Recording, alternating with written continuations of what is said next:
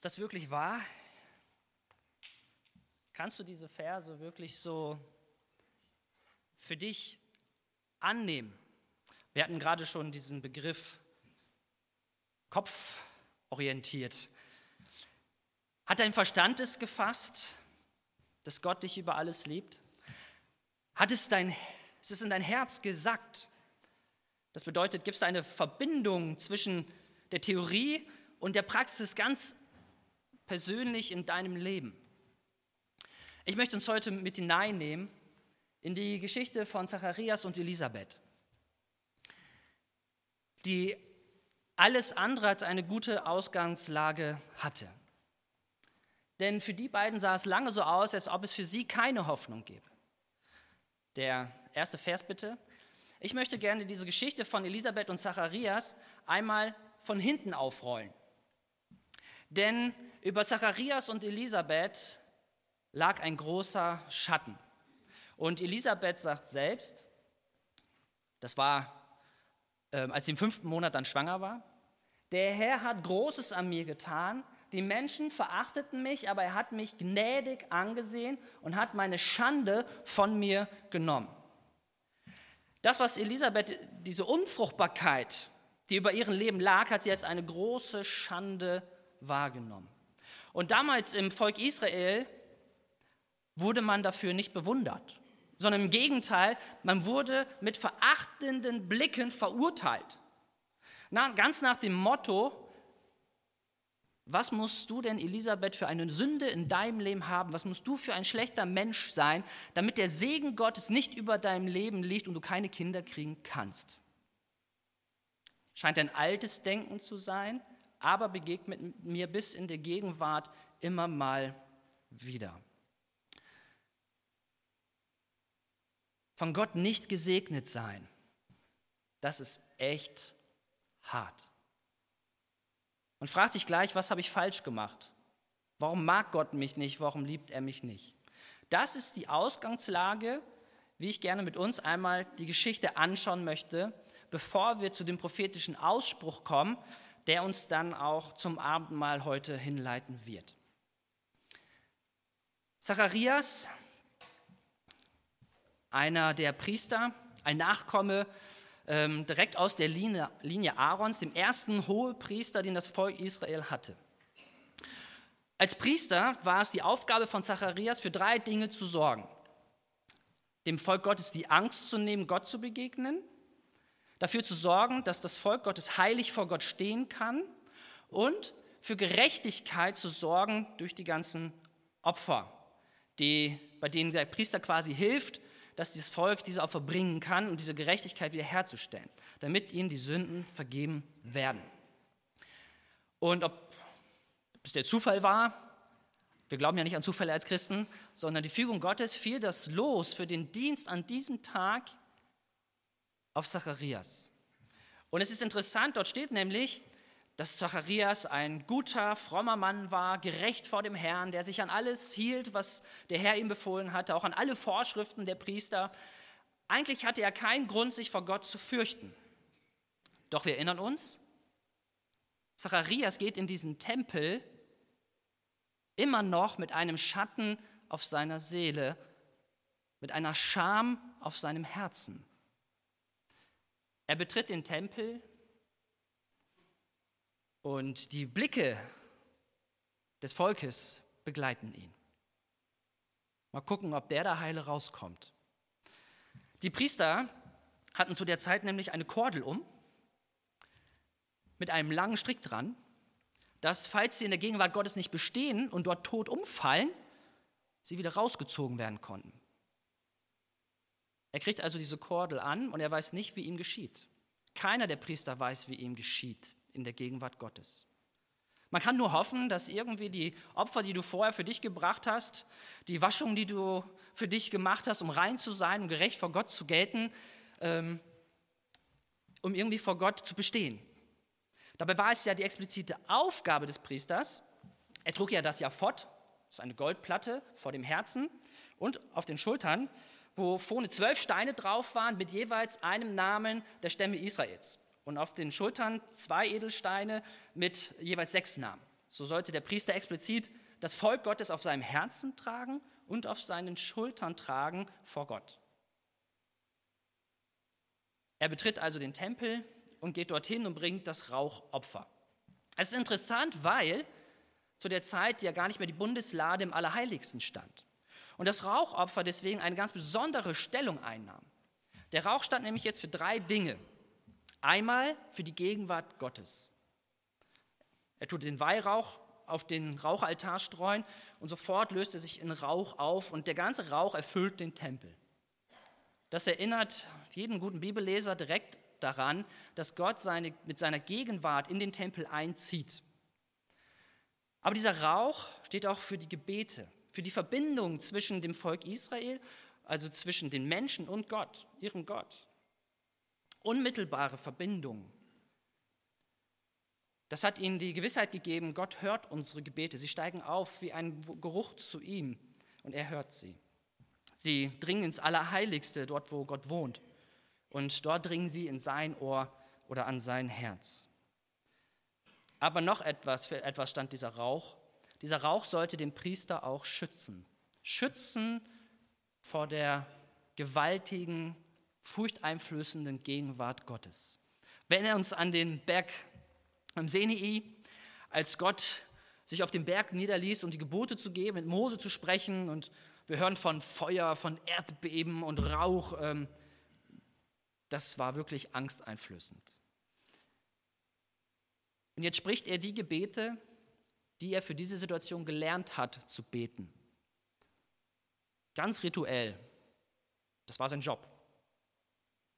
Und auf einmal erscheint ihm eine Lichtgestalt rechts neben dem Rauchopferaltar. Also unmittelbar vor, neben ihm steht auf einmal ein Engel und spricht ihn an. Der Tempel ist eigentlich dunkel, also nur von der Minora, dem siebenarmigen Leuchter, wird er ja erhellt.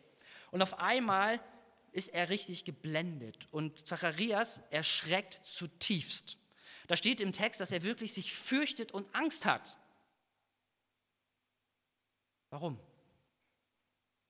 Ich glaube, ich würde mich erstmal auch erschrecken, würde da so eine Lichtgestalt auf einmal vor mir stehen. Das ist eine ganz normale Reaktion, aber denken wir an diesen Makel und den Schatten auch, der über seinem Leben lag. A, als Priester hatte er schon gelernt, Angst zu haben, also eine, eine Ehrfurcht vor Gott und seiner Gegenwart. Und dann waren noch die Stimmen seiner Mitmenschen. Du bist nicht gut genug. Irgendwas scheint bei dir und deiner Frau verkehrt zu sein. Gott mag dich nicht. Nicht so, wie du bist. Also erschreckt er sich wirklich im wahrsten Sinne des Wortes ähm, an Körper, Geist und Seele, ganz tief. Aber der Engel sagt, fürchte dich nicht. Hab keine Angst. Denn ich bin der Engel Gabriel, ich bin direkt von Gott gekommen, um dir zu sagen, dass er dein Gebet erhört hat. Er geht gar nicht auf die vielen rituellen Gebete ein, die er da gesprochen hat, sondern er geht explizit auf sein Gebet ein. Das Gebet seiner eigenen persönlichen Not. Er geht auf diese grundsätzliche Frage ein, liebt Gott mich oder nicht? Und Zacharias antwortet wie erwartet, ach ja, das kann gar nicht sein. Er schaut auf die Umstände, das Äußere, er ist alt, meine Frau ist auch nicht mehr jung, sagt er. Es ist unmöglich, dass wir noch ein Kind kriegen. Und ich kann ihn verstehen. Jahrzehnte hat sich Gott nicht um ihn geschert, hat ihm keinen Sohn geschenkt. Und jetzt, wo er alt ist und schon fast von der Welt, will Gott ihm auf einmal einen Sohn schenken und nicht nur irgendeinen, sondern den Sohn, der dem Herrn den Weg bereiten wird. Ich kann verstehen, warum er in dem Augenblick nicht mit sehr viel Vertrauen und Glauben geantwortet hat. Der Engel gibt ihm ein Zeichen, er verstummt, er geht dann später aus dem Tempel raus, alle merken, uh, er hat irgendwie eine Erscheinung gehabt. Und seine Frau wird schwanger, liegt fünf Monate, liegt sie dort, äh, erstmal im Bett weil bei allem Respekt, aber einer älteren Frau eine Schwangerschaft so zumuten, das ist schon eine Herausforderung, auch schon für die Frau. Sie bleibt fünf Monate im Bett liegen ähm, und dann, als ihr Sohn geboren wird, was macht Zacharias? Er schreibt den Namen seines Sohnes auf eine Tafel. Obwohl der Engel ihm explizit gesagt hat, du wirst nur so lange stumm sein, bis der Sohn geboren wird. Doch es scheint, als ob Zacharias sich mit der Strafe, die der Engel ihm gegeben hat, abgefunden hat. Dabei war das in den Augen des Engels gar keine Strafe, sondern es sollte ein Zeichen sein, das ihm eigentlich zum Vertrauen und Glauben anregt. Eine seltsame Version eines Zeichens, aber das war eigentlich das Ziel des Engels. Er schreibt auf die Tafel, weil er das Sprechen aufgegeben hatte. Auch den Versuch, es wieder zu wagen, nachdem der Sohn geboren wurde. Erst am achten Tag später, nach der Geburt, als dann alle sagten, nee, du kannst ihn nicht Johannes nennen, so heißt keiner aus deiner Familie, platzt es aus ihm heraus und er kann wieder sprechen. Wow, was für ein Wunder. Und er merkt, dieser Gott, der, den ich vorher kannte oder gedacht habe zu kennen, scheint irgendwie so ganz anders zu sein. Ich dachte, er ist ein strafender Gott, jähzornig, unberechenbar, ein Tyrann. Aber jetzt fängt Zacharias an, prophetisch zu sprechen. Einen Ausspruch, der für uns heute auch alle gilt. Und den möchte ich einmal gern mit uns anschauen. Nächste Folie bitte. Gepriesen sei der Herr, der Gott Israels. Er hat sich seines Volkes angenommen und hat ihm Erlösung gebracht. Aus dem Haus seines Dieners David hat er für uns einen starken Retter hervorgehen lassen, wie er es schon vor langer Zeit durch das Wort seiner heiligen Propheten angekündigt hatte. Einen, der uns aus der Gewalt unserer Feinde rettet und uns aus den Händen all derer befreit, die uns hassen. So erbarmt sich Gott seines Volkes und hilft uns, wie er es unseren Vorfahren zugesagt hat. Gott hat uns, mir und dir, ein starkes Horn des Heils, steht hier, hervorgehen lassen, einen starken Erlöser. Das Wort Horn steht für mächtig, also einen mächtigen Erlöser, der uns von unseren Feinden befreit. Jetzt rekapitulieren wir mal kurz die Evangelien und sehen, na ja, also mit den persönlichen Feinden hat Jesu ja nicht wirklich abgerechnet. Mit den Römern wurde es in der Tat schlimmer. Vor allem seit, nachdem Jesus weg war und 70 Jahre später sie den Tempel zerstört haben, sozusagen ein für alle Mal. Bis heute wurde er nicht wieder aufgebaut. Was ja auch ein Zeichen für das Volk Israels sein kann. Von was für Feinden möchte Gott uns also hier befreien? Geht es hier um Politik? Nein. Gott hat, um die Politik oder die wirtschaftliche Lage in dieser Welt überhaupt, diese Welt zu verändern, einen völlig anderen Plan. Und das zeigt er schon in der Begegnung von Zacharias, nämlich indem Gott bei uns anfängt. Bei jedem Einzelnen von uns, ganz persönlich. Er lässt einen Erlöser hervorgehen, der uns rettet, der uns befreit, der uns ganz persönlich an die Hand nimmt und uns Erlösung schenkt. Und wie er das tut, ist unglaublich faszinierend. Denn das, was Zacharias jetzt hier ausspricht über diesen Erlöser, was er mir und dir schenkt, das ist gewaltig. Nächste Folie bitte. Also, die Hoffnung, auch unsere Hoffnung und die Hoffnung der Welt kommt mit deinem Erlöser, kommt mit Jesus Christus, diesem kleinen Kind, dem wir Heiligabend in die Augen schauen. Nächster Text bitte. Denn Gott vergisst seinen heiligen Bund nicht.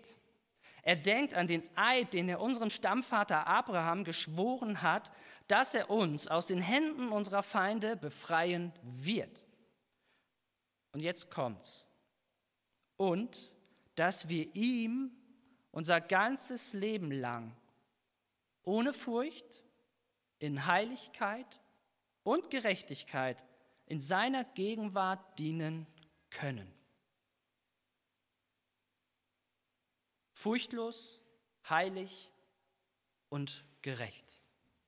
Das sind die drei Dinge, von denen Zacharias sagt, die unser Herr Jesus Christus explizit für uns mitgebracht hat, um uns von unseren Feinden zu befreien. Das ist die Art und Weise, wie er dass deine ganz persönliche Erlösung, deine ganz persönliche Heilung bewirken möchte. Nächste Folie bitte. Denn deine Heilung liegt in seinem Versprechen, dich heilig, gerecht und frei von Angst zu machen. Ich habe gerade schon gesagt, das war ja eigentlich der Dienst des Priesters. Der Priester war dafür zuständig zu sorgen, dass das Volk keine Angst mehr vor Gott haben sollte. Deswegen hat er die rituellen Waschungen ermöglicht, deswegen hat er ihnen geholfen, die Opfer darzubringen, deswegen hat er sie vor Gott vertreten, auf dem Herzen und auf der Schulter vor Gott getragen. Und ihr Leben, genau das hat unser Herr Jesus Christus auch für uns getan. Er ist zu dem Lamm Gottes geworden. Er hat alles, was uns von Gott trennt, auf sich genommen. Das heißt, dass er den Zorn Gottes eigentlich über die Sünde und auch über unsere Schuld und unser Versagen getragen hat. Der galt ihm. Damit wir heute keine Angst mehr haben brauchen vor Gott. Jetzt bewege ich mich schon seit etwas über einem Jahr in euren Kreisen und mir sind das ein oder andere Mal Geschwister erschienen oder begegnet, die mir explizit sagten, ich habe Angst vor Gott. Ich habe von Kindesbeinen an gelernt, eine Ehrfurcht vor Gott zu haben. Aber diese Ehrfurcht hat sich nicht in, aus, also von einem gesunden Respekt, den wir eigentlich unserem Schöpfer gegenüber haben sollten, in Angst verwandelt. Und wir wissen, da wo Angst ist, ist weder Liebe noch Freude noch Glauben noch Hoffnung. Angst macht alles madig und kaputt. Und das ist echt traurig. Wie sieht es bei dir aus? Kannst du furchtlos, freimütig vor Gott stehen? Oder hast du noch Angst? Weil du schwach bist, weil du nicht perfekt bist. Das Zweite, was er mitgebracht hat, ist Heiligkeit. Also das, was Jesus an uns, uns schenkt, ist, dass er uns vor Gott heilig spricht. Wie geht das? Im Alten Bund sehen wir, dass Dinge geheiligt und für Gott ausgesondert wurden, indem sie mit dem Blut des Opfers, das für die Person auch gestorben ist, besprengt wurde. Auch die Gegenstände wurden mit, dem, ähm, mit den Brandopfern oder den Sündopfern besprengt. Selbst das Allerheiligste, selbst der Thron Gottes, alles wurde mit Blut besprengt, damit es vor Gott als heilig dasteht. Aber was bedeutet es, heilig zu sein? Wir sind mit dem Blut Christi besprengt und es bedeutet, so wie ich und du sind, so wie du bist, bist du Gott genug. Du bist nicht perfekt. Und das wirst du niemals sein. Aber er liebt dich so, wie du bist, wie ich bin. Auch mit unseren Macken und Kanten. Denn das Dritte, was er mitbringt, ist, dass er uns vor Gott gerecht spricht. Zacharias sagt, was der Erlöser mitbringt, das macht er ein für alle Mal. Er wird dafür sorgen, dass wir keine Angst mehr haben müssen, dass wir aus diesem Rad rauskommen, der Sünde, die uns immer wieder verurteilt und diesen unglaublichen Tisch der Gnade haben, an dem wir ein für alle Mal wissen, Gott ist treu. Er trägt uns nicht durch unser Können, sondern durch seine Gnade. Und Christus hat am Kreuz eine Gerechtigkeit bewirkt, weil er die Gerechtigkeit erfüllt hat. Und daran partizipieren wir heute. Wir haben daran teil beim Abendmahl. Und was beim Abendmahl passiert ist und wir feiern, ist genau dieses Geschenk, was unser Erlöser was Zacharias prophezeit hat, mitbringt. Dass wir dort stehen dürfen ohne Angst, dass wir dort stehen dürfen, heilig gesprochen und gerecht gesprochen, obwohl wir nicht perfekt sind. Und dieser Zustand soll eine Einladung sein. Wofür? Das kommt jetzt. Denn jetzt spricht er über seinen Sohn aus, der ja eigentlich auch hätte Priester werden sollen wie sein Vater, aber sein Berufsziel dann doch ähm, schon umgesetzt hat, im geistlichen Sinne, aber praktisch ganz anders. Und du, Kind, wirst Prophet des Höchsten genannt werden, denn du wirst vor dem Herrn hergehen und ihm den Weg bereiten. Du wirst sein Volk zu der Erkenntnis führen, dass es durch die Vergebung seiner Sünden gerettet wird.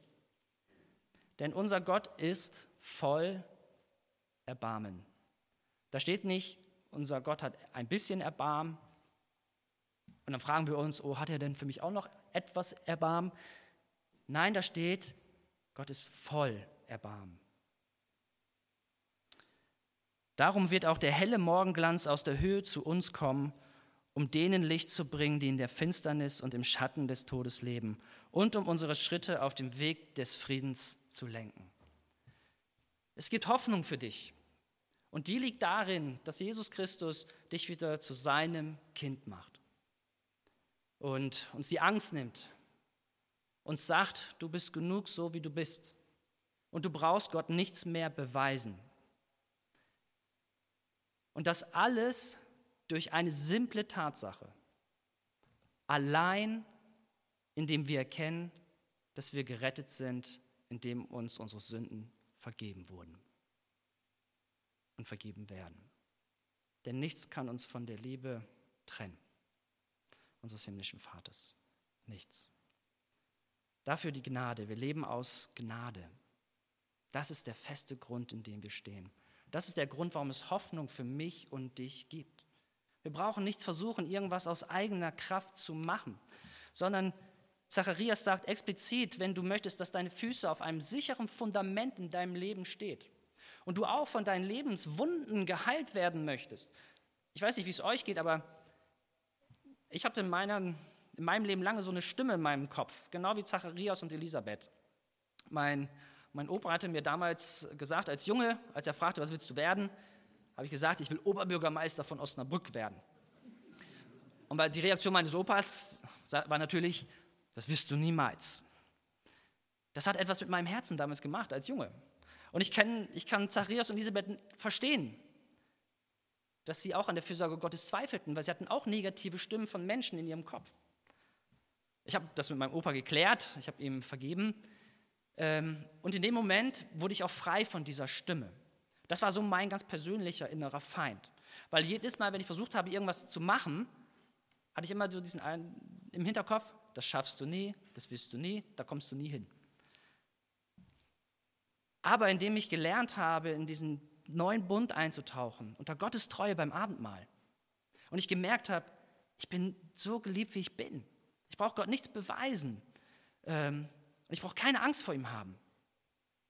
Da war für mich der Augenblick meiner ganz persönlichen inneren Heilung und Befreiung von diesem Schatten, der auch über meinem Leben lag.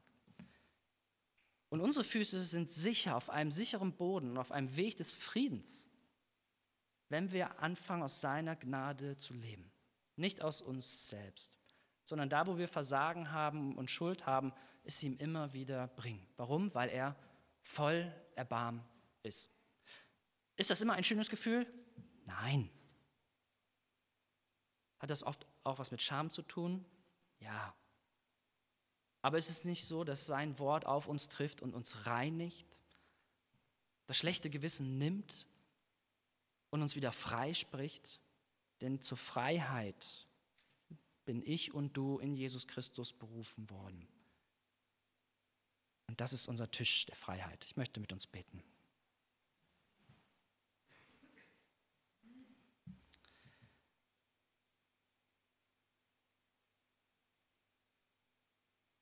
Lieber Herr Jesus Christus, ich möchte dir danken für das große Opfer, das du gebracht hast.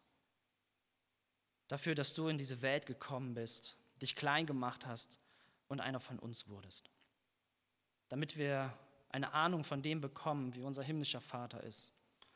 Damit wir dich sehen, anfassen, ja und sogar schmecken können. Und unsere Erlösung liegt in dir. Du bist unser Erlöser. Und ich möchte dir danken, Herr, für die große, unendliche Gnade, mit der du deine Kinder und deine Gemeinde liebst.